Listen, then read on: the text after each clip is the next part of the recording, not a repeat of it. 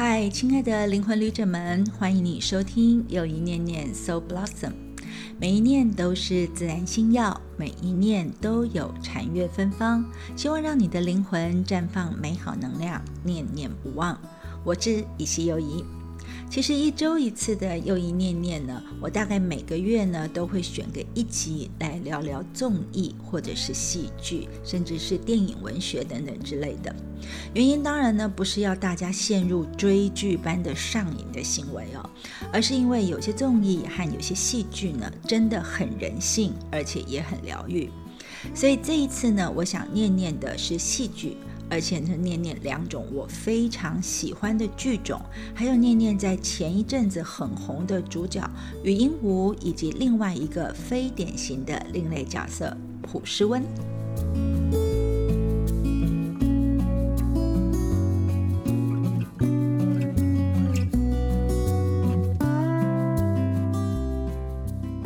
又一念念，首先我要来念一下剧种哦，或者是说是戏剧类型。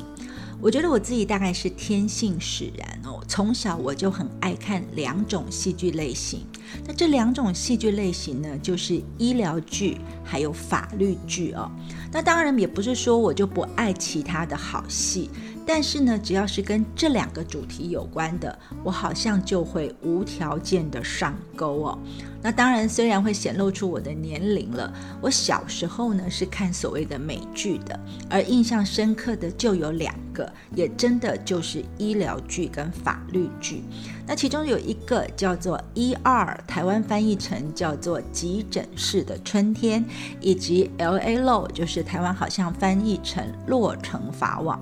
所以我是在我很小很小的时候就开始追，而且是一种粉丝状态的追法。那如果从播出的顺序来看的话呢，《Lol》也就是《洛城法网》，它是一部在一九八六年的九月十五号到一九九四年的五月十九号的这段期间里面。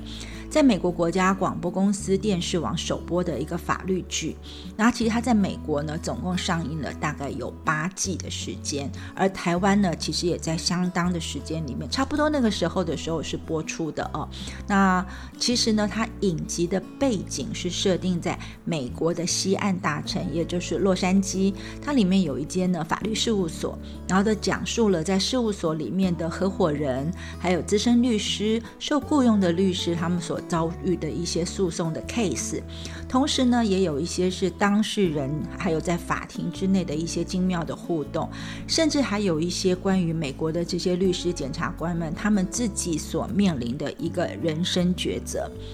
那其实洛城法网的每一集，他都会选择至少一到两个法庭审判的 case 来作为那一集的主轴。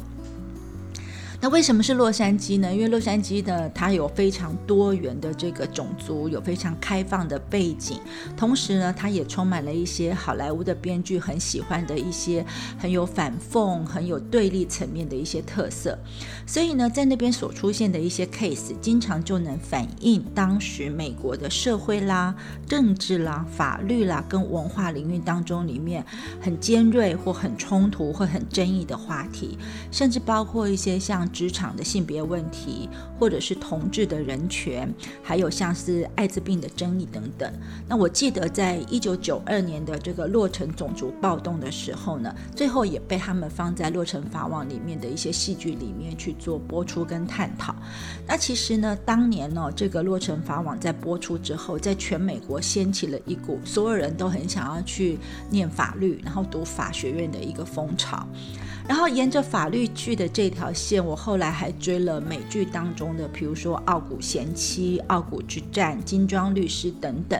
那如果说你也是喜欢追韩剧的人，也会发现，其实有很多这种非常轰动的美国的影集，后来也都有了韩剧的版本。像我记得这个《傲骨贤妻》跟《金装律师》，其实都有韩剧的版本哦。那当然呢，其实在日剧里面呢，也有一些，比如说像《亚瑟检察官》或者是九。九十九点九不可能的翻案，还有像是韩剧的少年法庭、恶魔法官，还有最近的 Low School，其实呢，我大概都没有错过，所以你就会知道法律剧真的是很迷人的。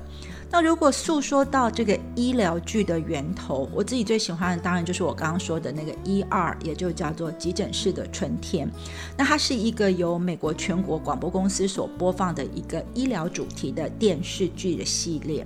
它的故事其实更早，它其实在一开始的时候就是在一九七四年，就是其实我出生没多久的时候，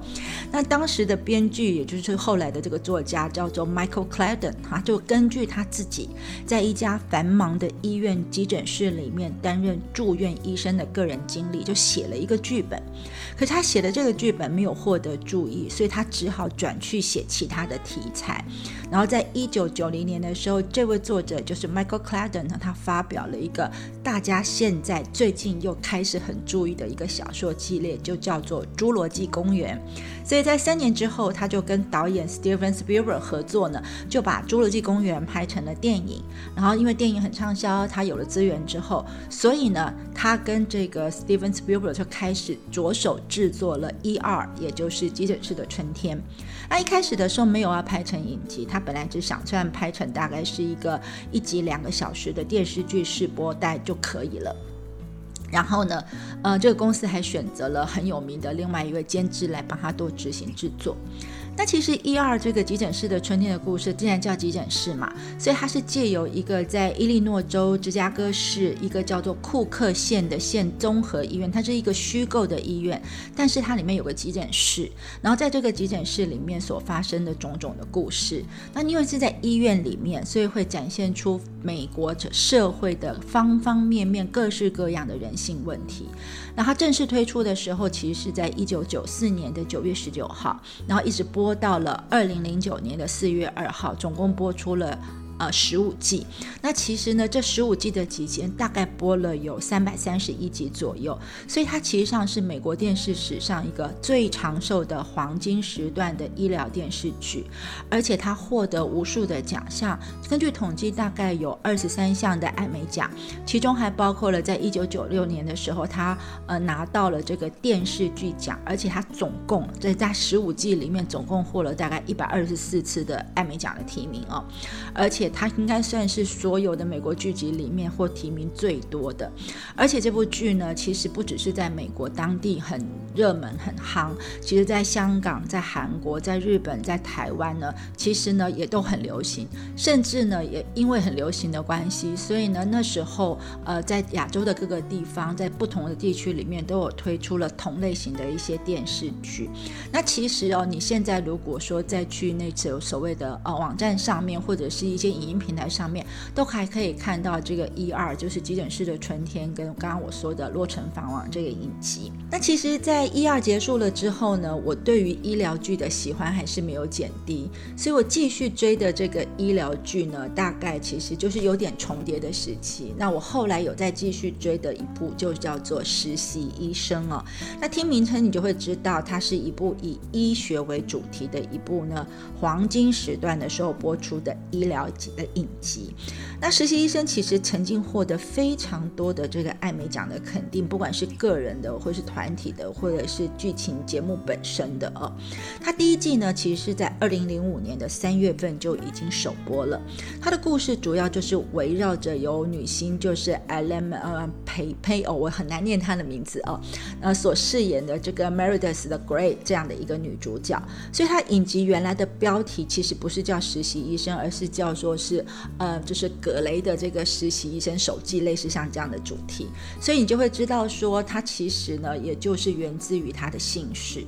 那这个 Meredith Grey 这个女主角、女主人翁呢，她是在华盛顿州西雅图的恩典医院的一个外科实习医生。那这出剧里面当然也有很多其他的人物参与，但是就是以呢 Meredith Grey 是一个最重要的角色。然后它这里面当然也有呃各式各种女的医生、护理师、主任，甚至还有东方人的医生，然后亚裔的、非裔的各式各样的角色在里面。那里面也有非常多他们自己在呃医疗。的生活之外，还有个人生活上面的一些很冲击的一些事情。那几乎在每一集的开头跟结尾呢，都会有这个主角这 Gray 呢担任一些非常有心思跟非常有感受的一些旁白，好像在告诉我们这一集带给我们的这个教训或者是预言到底是什么一样。那有有的时候其他的演员也会担任这个旁白的工作。那其实我很喜欢这部片子的原因，是因为它探讨了非常非常多在我们现在社会当中里面的一些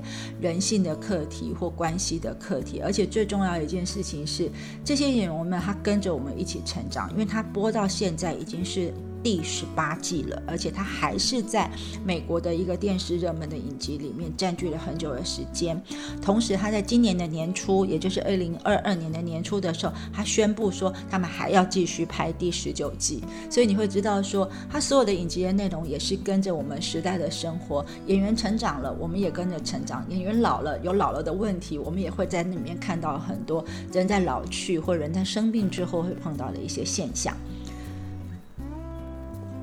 那其实呢，我喜欢这两种剧种的原因，其实就是因为在医疗跟在法律里面都有很多的人性跟现实，或者是生命的课题非常的相关，所以我们在其中可以看到很多不同人物的境遇，就连是医生，就连是律师，他们也是人，他们也会有很多的挣扎，很多内心里面的冲突，当然也要面对很多的无常或不公平，或者是一些非善非恶的伤痛等等，然后我们就。就可以跟着这些剧中人物的选择，或者是决定，也许也会在我们的内在里面兴起很多的思维。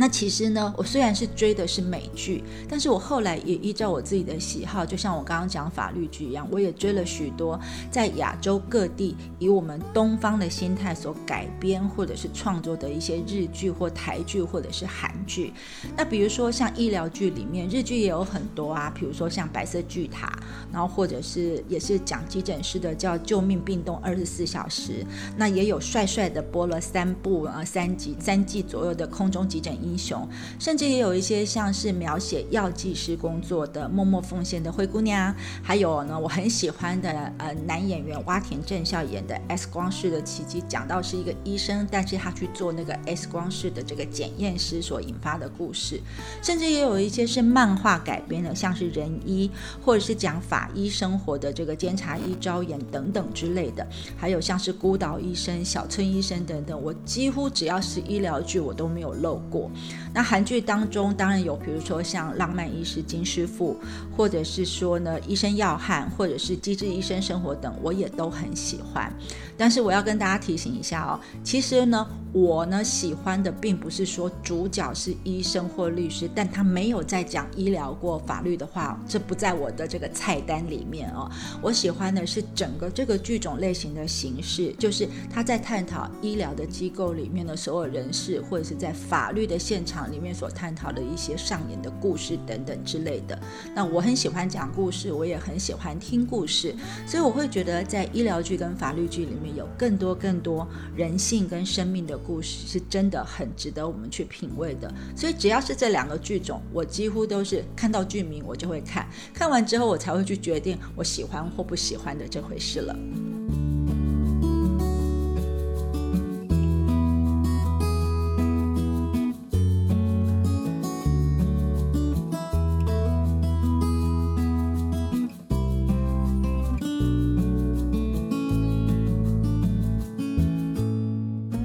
继续来又一念念哦。如果我们讲到这个医疗剧或法律剧，我觉得今年或者是说这一阵子哦，喜欢看韩剧的人应该都在追一部这个黑马般的戏剧。它是一个法律剧哦，它就叫做《非常律师与鹦鹉》哦。那喜欢法律剧的我，当然一定会像我刚刚说的那样，我是会上钩的嘛，因为它就是一个在探讨法律的这个场景、法律的职场里面有各式各样不同的人事物的剧种。那我也知道有非常非常多的人已经在分析、讨论，然后或者是剖析这出戏。那我要来念念一些什么呢？当然还是要念念一些我自己觉得比较有感觉跟至关重要的几个成分了。但是首先，当然还是得先跟大家介绍一下这个《非常律师与鹦鹉》哦，因为它之所以叫做《非常律师》，英文片名用的是叫做 “ex 呃 extraordinary 的这个样一个字眼呢。那这个字眼用的是一个叫做非凡的，就是它不是用什么奇怪的律师，或者是特别的律师这种字眼，用的是一个非凡的这个字眼，所以就显示出说呢，这个剧它的制作或者是它的编剧里面，它有一个态度，就是他希望能够不要用。一般人的眼光，或者是不正常的眼光来看所有的事物哦。那原因大家都知道，因为《非常律师语音五》的主人翁呢，这个语音五呢，他是一个患有自闭症类群障碍的一个人物。但是他虽然是不善社交，然后社交能力可能有点差，专注在自己的一些沟通模式上面。但是因为他智商非常高，所以他的专业能力上也相当出色。所以他是在首尔大学法律系以第一名成绩毕业的这个人设，然后有非常出色的记忆能力跟办案能力。所以呢，他在剧里面成为律师，然后也会很快的得到上司跟委托人的认可。那当然，很多人讨论过了，在这部剧当中里面呢，饰演这个主角，因为剧组等了这个主角这个朴恩斌等了非常久，等了一年的时间，一定要他演，因为他在饰演这个云无的时候呢，他其实呢他自己说过，他没有去抠鼻任外。任何一个已经有的角色，而是他认真的去研读了自闭症患者的一些言行举止跟思考模式，然后呢，去塑造出的一个他自己的一个这样的一个特别的角色，所以他精湛的演技受到非常多人的赞赏。所以为什么《非常律师云一武》它既是法律剧，但又带了一点点非典型的感觉，因为它用的不是一个所谓我们一般人的角色，而是一个有着特殊身心状态的。一个角色来作为人设主角的设定。那其实呢，在这个剧里面，因为有这样的一个自闭症患者的一个人设的规定，所以他也会探讨一些说，具有一些身心障碍课题的人，他在社会上是不是会遭受歧视，会不会有一种格格不入的孤独感呢？那虽然呢，这是一个相对严肃的题材，但是我觉得编剧已经尽量用比较温柔的方式带大家去了解了自闭症群障碍的这个患者，就是他们的有一些。沟通障碍或社交障碍的这些患者，他的故事，还有最重要的一件事情是，我觉得任何一个医疗剧或法律剧会成功，其实上呢，除了主角很可爱之外，其实呢，配角也要选得好，因为配角的演技也要超赞又讨喜。另外，我觉得这出剧它会符合我对法律剧的一个要求，是因为它在这里面有非常多的。高知识的含金量，就是知识的水平是非常非常多，而且知识的讯息非常的多。那因为这是一个法律剧嘛，所以就跟大多数跟工作职场有关的剧种一样，或者是跟这个编剧有关的做法一样，你就会发现说，其实这个编剧他很喜欢写一个非典型的人物，然后在一个工作职场里面，然后怎么样去，因为抱有热忱或天赋异禀，然后他在做这个工作的时候会碰上。挑战，然后当中里面他经有种种的挑战，经有人际的关系，会达到一些成长的历程。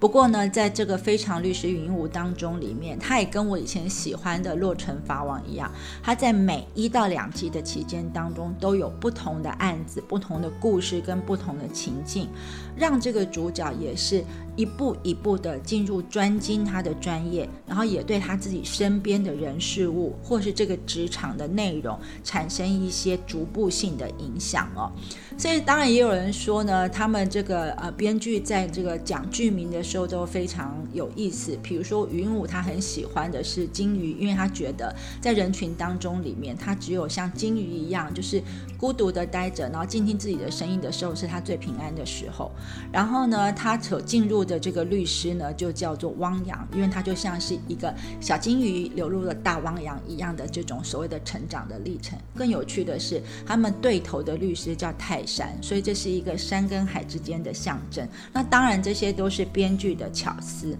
不过，我觉得最重要的一件事情，是因为这里面有非常非常多的高知识量，就是很有知识性跟很值得大家去思考的一些课题，在剧种里面出现。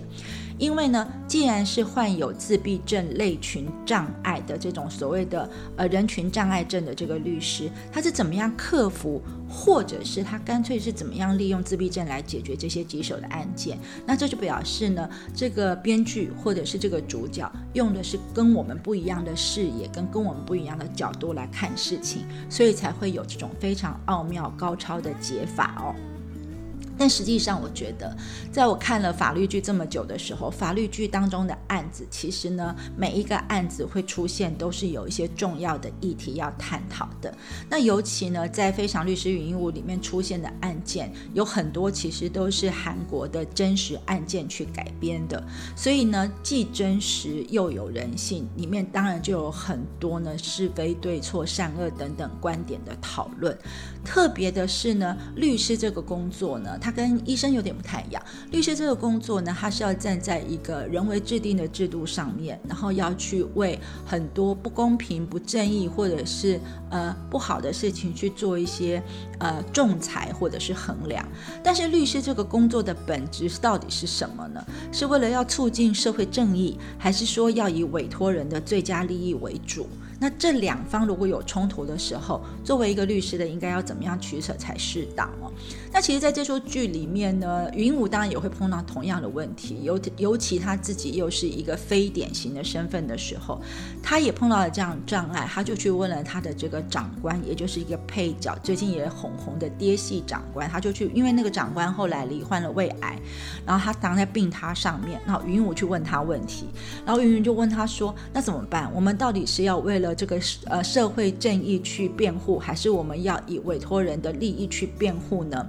然后他的长官就跟他讲说：“对呀，这是一个身为律师无可避免要碰到的两难的处境。那当然也是语音舞你会碰到的一个很大的课题，所以你一定只能。”不断的练习，不断的磨练，然后设法在其中去找到平衡点。然后你在过程当中里面一定会有很多的内心挣扎，然后也会面临很多的外界压力。所以我们就可以看到，在语音舞提出这个问题，他面临这个两难的时候，其实也会映照到我们在观看的人，我们也同样的面临了这样的一个两难的课题。那我们其实每一个人的人生都会有这样的时刻。所以从一个非典型的法律观，点，我们也会回到我们所谓典型人生上面应该可以探索的地方。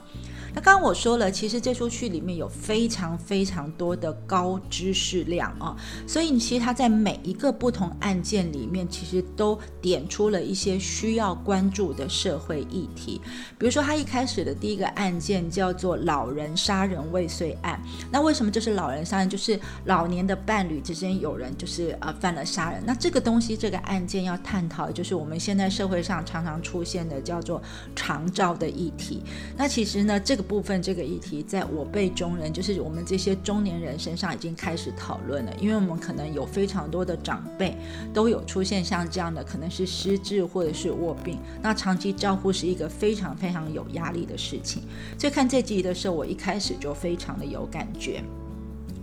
然后他还有一个案件叫做“走光的婚纱案”，那这个婚纱案探讨的是说同志的爱情是不是被接受的这件事情，所以他讨论了同性之爱。然后在第三集里面也是很红的一集，就是呢，它里面就是有一个案件是怀疑说呃有自闭症呃症状的弟弟杀死了哥哥的一个悲剧的案件。然后在这悲剧的案件里面呢，我们大家就来讨论说，我们眼中看到大家以为是那个自闭。症的那个弟弟要杀哥哥，可是其实上他是为了救哥哥，而且已经救了无数次，所以呢就在讨论说，在公众眼中的生命价值何在的这个题目。那当然，这其中呢还有一个案件是跟恐吓暴力有关的。那因为这其中有南韩比较特殊的叫做脱北者的标签，就是呢从北韩过来到南韩居住的脱北者的标签的问题。那虽然我们会觉得这是南韩的问题，可是如果仔细想想的话，在我们台湾里面好像也有，你到底是。大陆人还是中国人？你要选择哪边的国籍的问题，好像也有一点类似，对不对？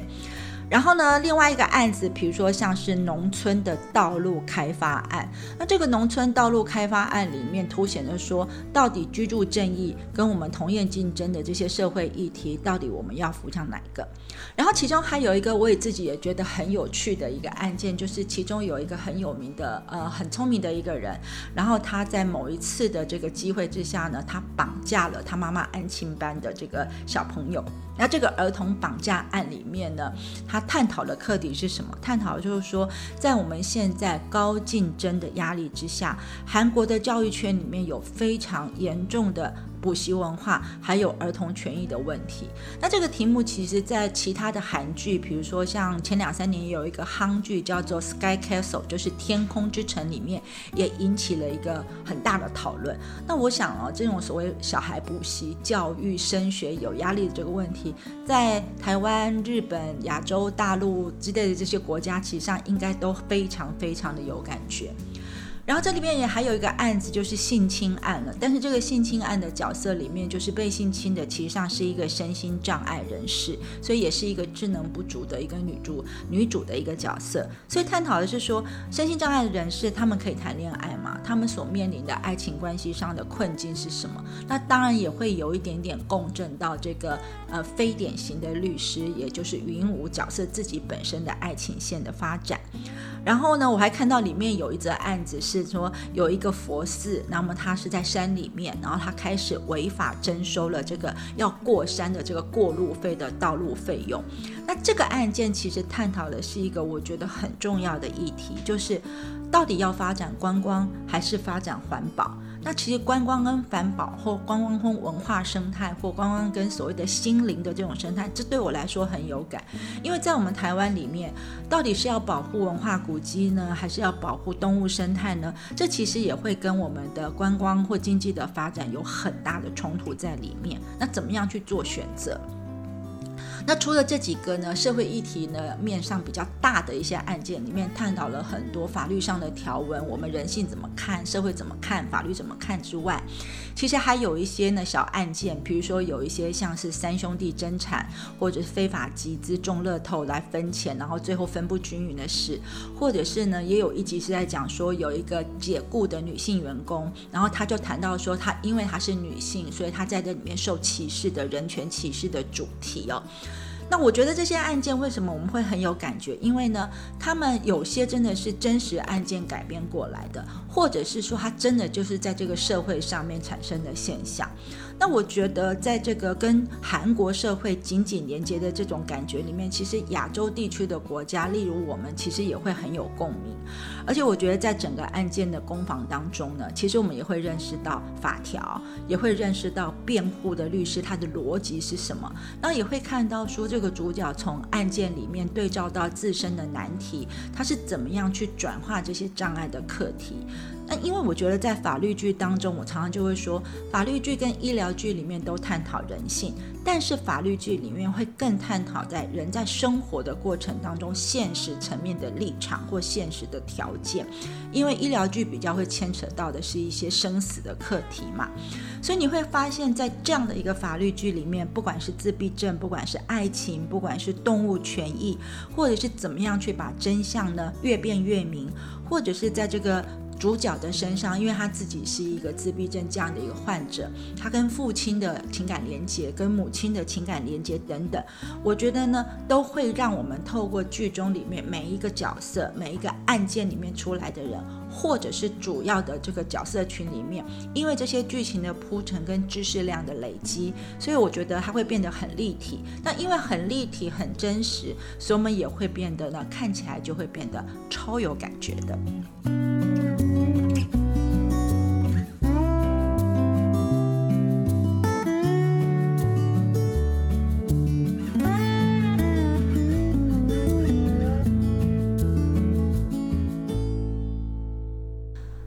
继续又一念念，其实呢，我很喜欢这出剧的部分，除了说它有非常大的资讯量哦，像我今天在讲念念的时候，就会觉得因为资讯量非常庞大，所以呢，我就会变得呃速度会讲的快了一点哦。但是我觉得一个剧感人的地方，一定会是在整个呃人的关系还有铺陈当中有一些呃几句话。或者是几个字，或者是几个场景，或几个句子，会让我们特别的有感觉。所以呢，随着剧情的发展里面呢，我自己就会觉得，在《非常律师云舞》当中，有很多被镶了金的话，是很值得大家来去呃想一想，或者是去看一看的。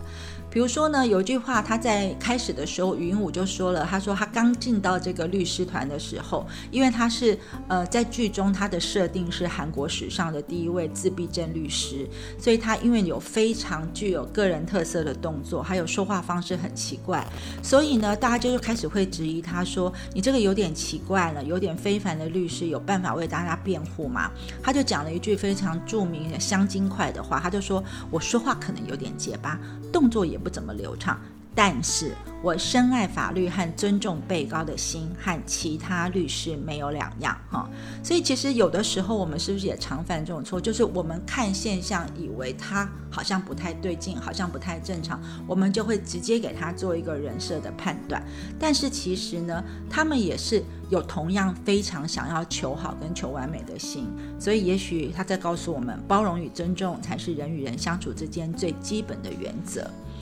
然后呢，其实他在做辩护的过程当中，里面呢，因为像刚刚我有提到有一个案件是他要帮自闭症患者去做辩护，所以他就去问他爸爸说：“你以前到底是怎么跟自闭症患者沟通的？”然后他爸爸的回答他的话，我也觉得很感动。他说：“你想要有好成绩，就要念书；你想要减肥，就要运动；你想要跟人沟通，就是要努力。”但是他也告诉你说，所有的方法本来就都很普通，只是难就难在你有没有办法让它达成你的目标。所以呢，他必须要不断的练习，不断努力，才跟理解说这句话说方法都很普通，但难就难在达成目标的这个道理。然后呢，我们刚刚提到他有很多的案件里面，比如说大家分钱分不均匀，或是骗钱之类的这种事，所以它里面就探讨说，像律师这个职业应该是很容易看透人心的职业，因为大多数的案件都会牵涉到金钱，那只要牵涉到钱的时候，人心就会变得。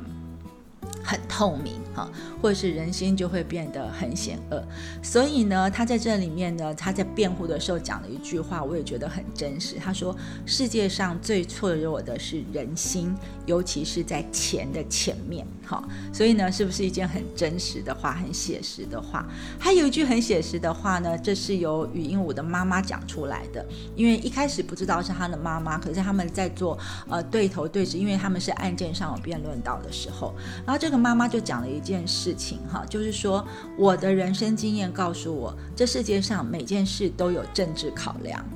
嗯，我其实，在听这句话的时候，真的也觉得蛮有感受。像我们现在台湾，只要碰，不管你是碰到医疗、碰到呃生命课题、碰到法律、碰到罪犯，甚至最后碰到选举的时候，你就会发现很多事情都是有政治考量的。然后很多事情在有政治考量的时候，是非对错常常是分不清楚的哦。所以呢，你就会发现呢，嗯，这件事情呢，其实还。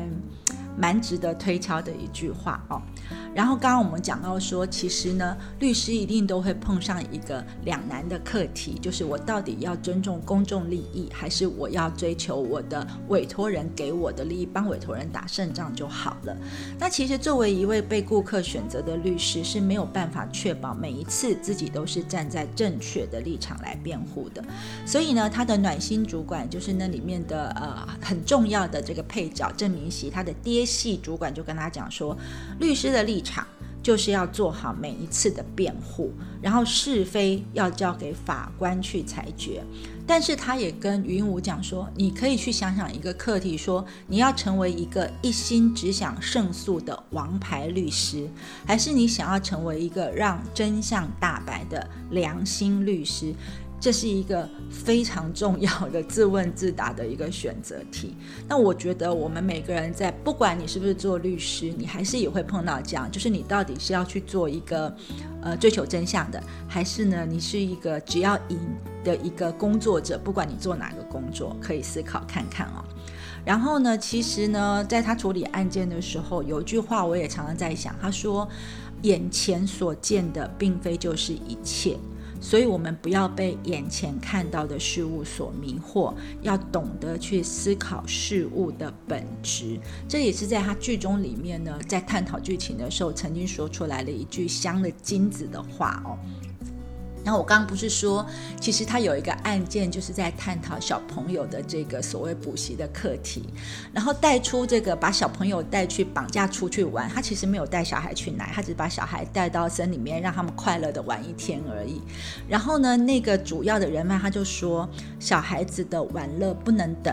等他们上大学之后，等他们开始工作以后，等他们结婚之后再来玩乐，那就太迟了哦！我觉得这件事情对于我们一直在升学压力一样，或者是我们也是这样走过来的人，真的还蛮有感觉的。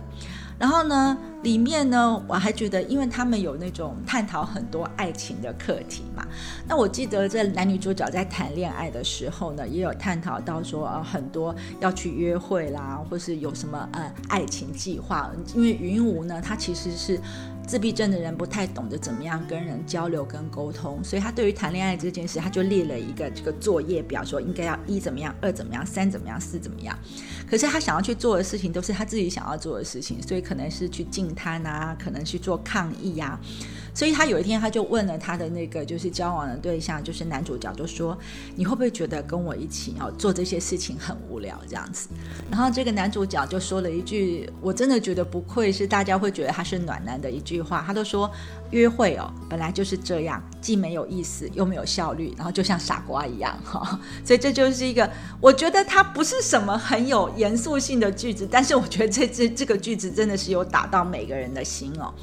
然后在快要结束的时候呢，很多人呢，其实都会被这句话给打动，就是因为他们中间两个，因为对于一个所谓的正常人跟自闭症患者，他要在这边做交往的时候，那因为自闭症患者他是一个处于自己的。孤独的世界比较习惯的人，所以呢，他会觉得他可能呃没有办法在顾到自己的感觉的时候，会顾到对方的感觉。所以我们的女主角就跟男主角说：“那我们分手吧。”那男主角就非常的伤心，然后所有的这个观众也非常的伤心。然后在即将结束的一集当中，里面中出现了一个大反转哦。那这个大反转的这句话引起所有人的一个大震撼，就是这个呃男主角就跟他讲说：“我觉得我在单恋一只猫。”这样子哈，他说呢，呃，我很我爱着你的心情就好像是一个猫奴的心情，所以呢，猫虽然会给猫奴带来这个孤独的感受，但是猫呢也会给猫奴带来同样对等一样大的爱的感受。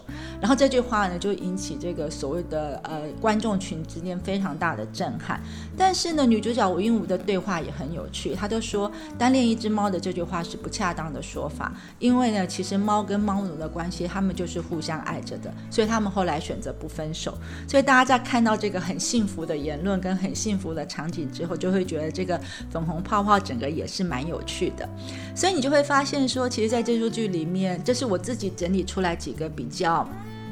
有意思的对话，但是我就觉得这个对话的过程呢，其实就是好的句子或好的对白，其实真的会让我们去可以咀嚼的久一点。那但是哦，其实我觉得一出剧会成功，当然是所有的面相都必须要到位，不管是编剧啊、导演啊、后置啊、主角啊、配角啊。那我们刚刚讲了很多，都是有关于这个主角上面他的一个所谓的成长的历程。但是其实我觉得这出戏里面，你可能很难不去注意到，刚才会讲那个单恋一只猫的那个女男主角男一的对话，或者是讲出说，呃，要怎么样在两难之间做。选择的他的爹系上司就是那个男配角的那句话哦。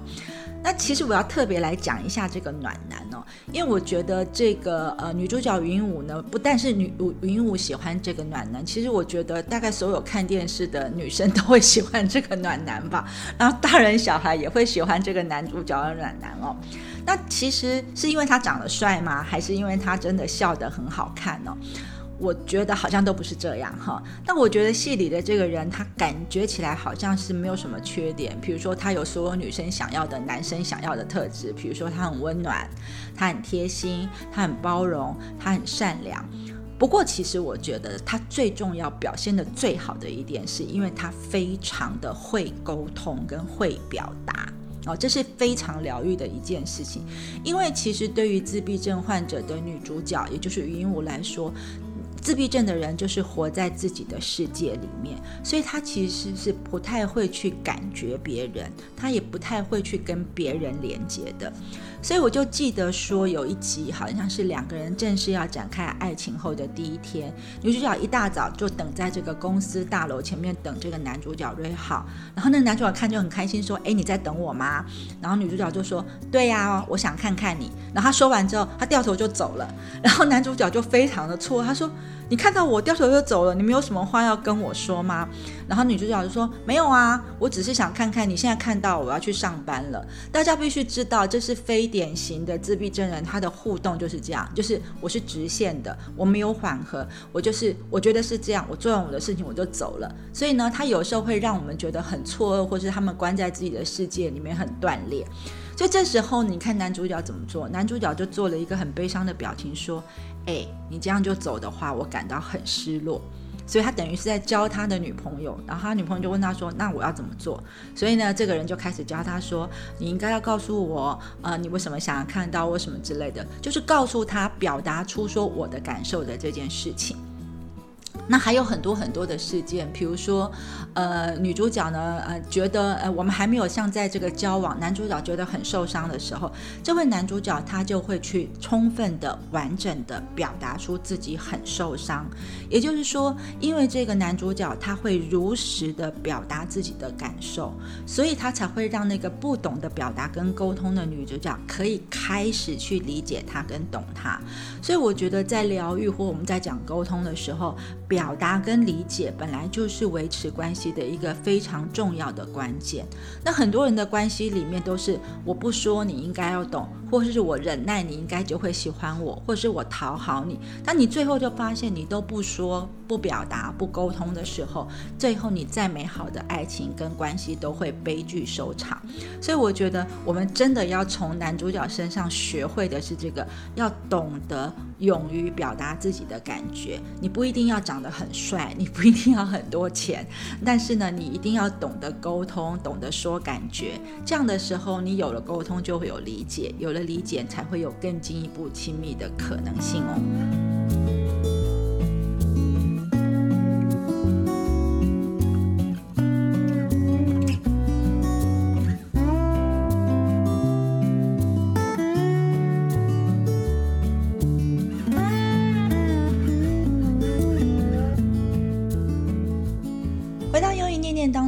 们今天念念的是一些非典型的一些人物角色所带给我的疗愈哦。那其实呢，《非常律师语音五》呢已经呃结束了，就是第一季已经结束了。然后后面据说在二零二四年的时候还有第二季要播出的计划。那其实刚刚我们讲过了他的京剧，讲过了他的人物的人设跟他的所谓的人格特质之后，我其实还蛮喜欢呃《非常律师语音五》在最后一集里面有一段话。云武是这么说的，他说呢，他自己非常喜欢金鱼，所以他常常会用金鱼的生态来诠释他自己的一些情况。所以他在最后一集的时候，有一点类似像总结的方式去说，他说：“我看过迷路的一角鲸，一角鲸是某一种金鱼哦，我看过迷路的一角鲸混在白鲸的群里面一起生活的样子。那我就觉得我就像那只一角鲸。”我在陌生的海洋里面，跟我不熟悉的白鲸们一起生活。那因为大家都跟我不一样，所以我很难适应，也有很多鲸鱼讨厌我。但是没有关系，因为这是我的人生。我的人生虽然奇特又古怪，但同时也很有价值又美好。特别是最后这一句，就是我的人生虽然奇特又古怪，但同时又很有价值又美好。我真的觉得它适合每一个人，你不见得一定要是自闭症，每一个个人，每一个孩子，其实都是这个样子的。虽然我们一定要配合大家有从众的行为，我们也可能在成长的过程当中担心自己跟其他人不一样。但是真的，这个天底下没有两个人会是完全一模一样的，连双胞胎、三胞胎，他们都会有一些。不一样的地方，所以换言之，每一个人都是独特的。那也因为是独特，才会发展出其他人所没有的价值。所以，也许呢，我们要从这个非常律师云武身上学习到的是：一，我们要从他身上学到，我们可以用不一样的角度、非典型的角度来看这个世界。但相对的，我们可能也要多一点包容心，去看到每一个人他的独特跟不一样的地方，或者可以说是他的亮点的地方。我们不要去用社会的标准来做一些比较，这样的话，也许我们的孩子或是我们个人才会呢，觉得自己是很有价值，认为自己是一个很棒，认为自己是一个很有。自信、很乐观、很积极的一个人，然后呢，虽然可以奇特又古怪，但是呢，同时又可以很有价值又美好。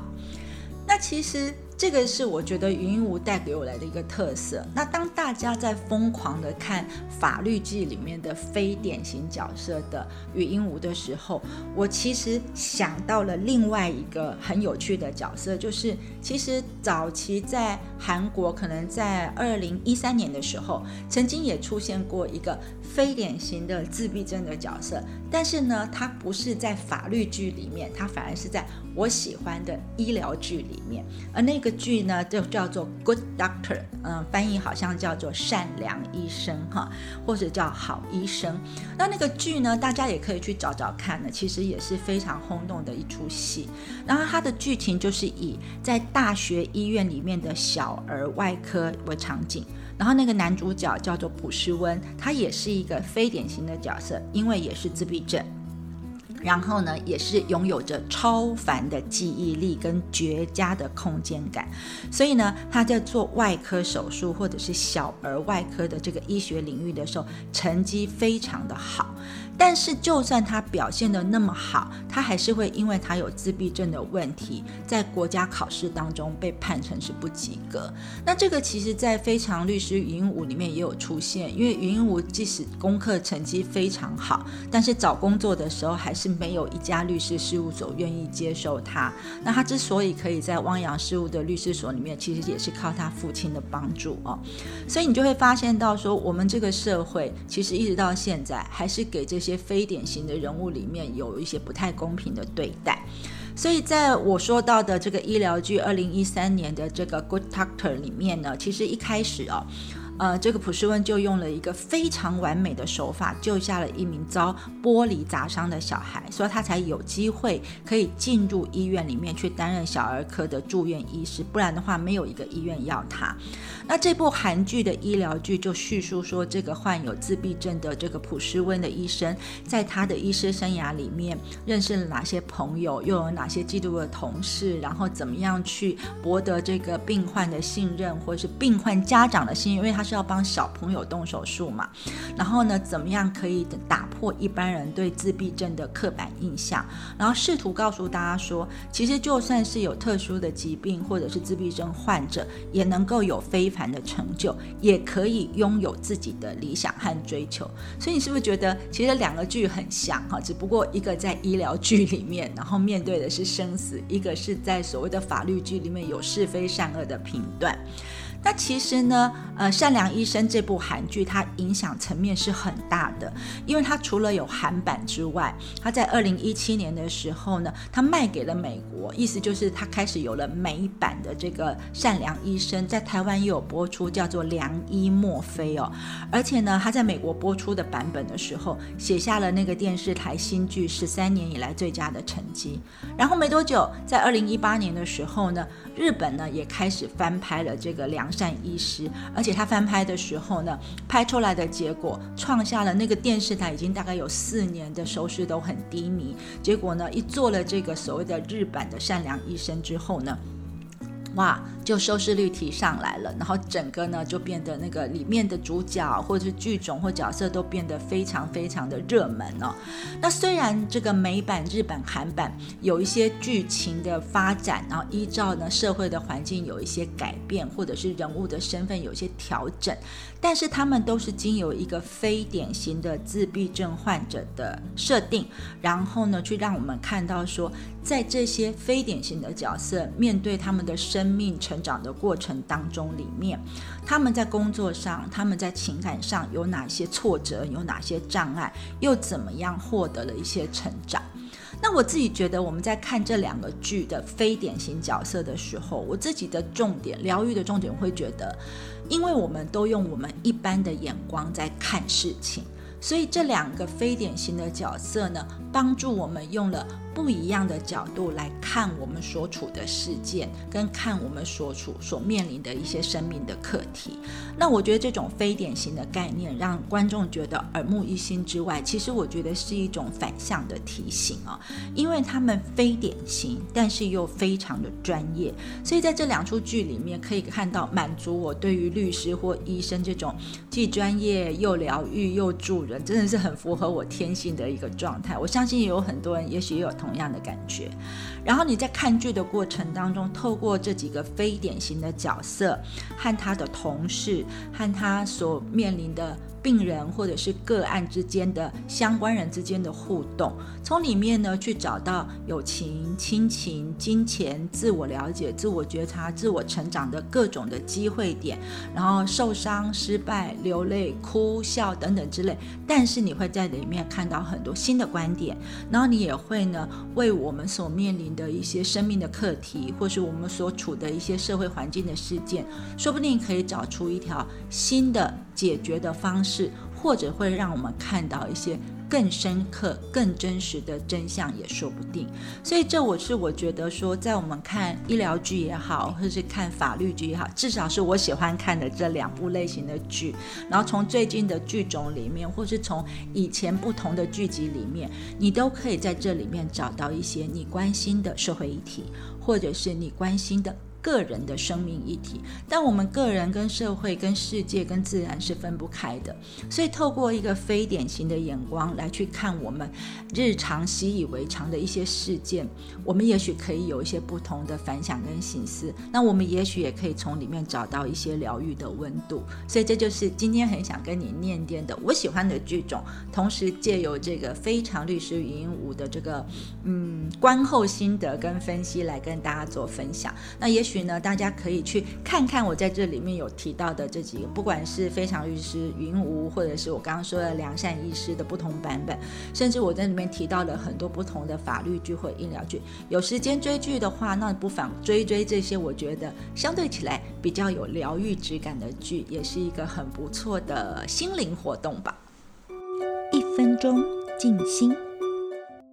这一周的一分钟静心，我们进行的练习叫做橡实与橡树哦，就是植物的橡实与橡树。那这个练习是要帮助你把之前我们在练习的中心线向下延伸。因为呢，如果你总是忙个不停的话，那这个橡实与橡树的一分钟静心可以帮助你向下扎根、沉淀下来，留在原地几分钟。那因为它是从中心线延伸的，所以我们。今天的练习一开始，我们要先从先前的中心线练习开始。什么是中心线的练习呢？就是那个把身体的六个点连起来的连连看的练习。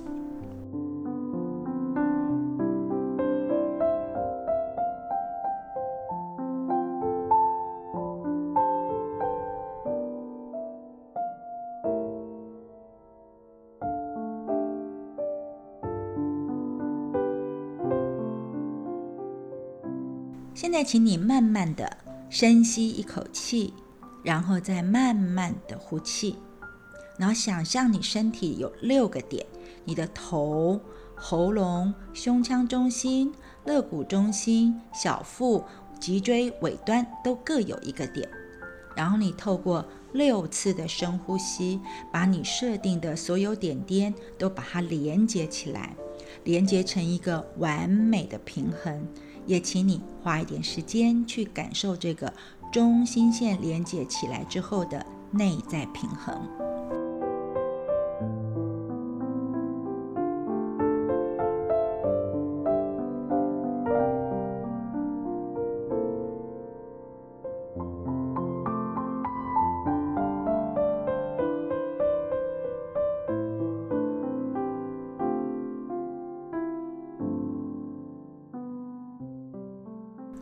请你想着你的中心线从脊椎尾端开始分叉，然后延伸到双腿的个别中心，也就是大腿中间想一个中心点，膝盖、小腿的中心点，然后到你的足弓的中心点，最后这条延伸线，请你像根一样的扎入地底下。在扎进去的时候，你可以动动你的脚趾头，感觉你正在吸取大地泥土的养分。然后你把它吸上来的时候，你也可以呢反向的从大地泥土向上吸，让它输送到你的足弓中心，然后小腿，然后膝盖，然后大腿，最后送回到你的中心线。